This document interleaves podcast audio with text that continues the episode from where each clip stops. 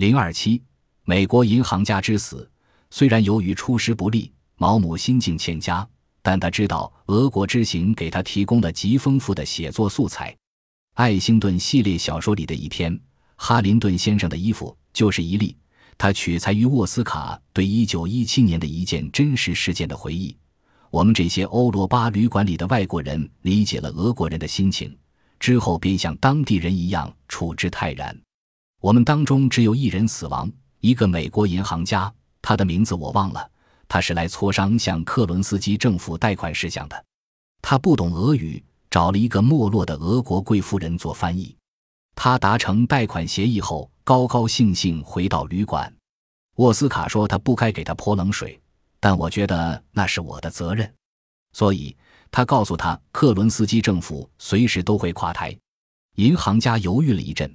终于决定接受沃斯卡的建议，撤销了协议。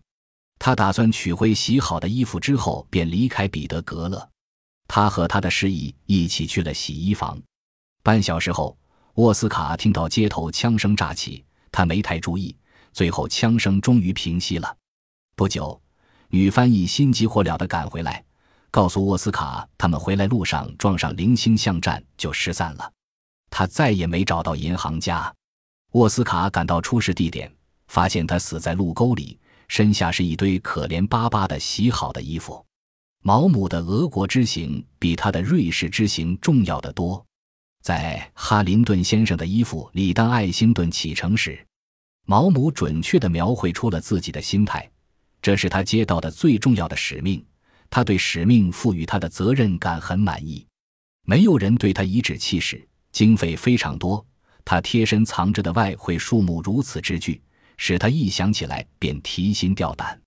虽然他已经决心去做一件力所不能的事情，但他却不知道那是件什么事。他准备满怀信心地开始执行任务。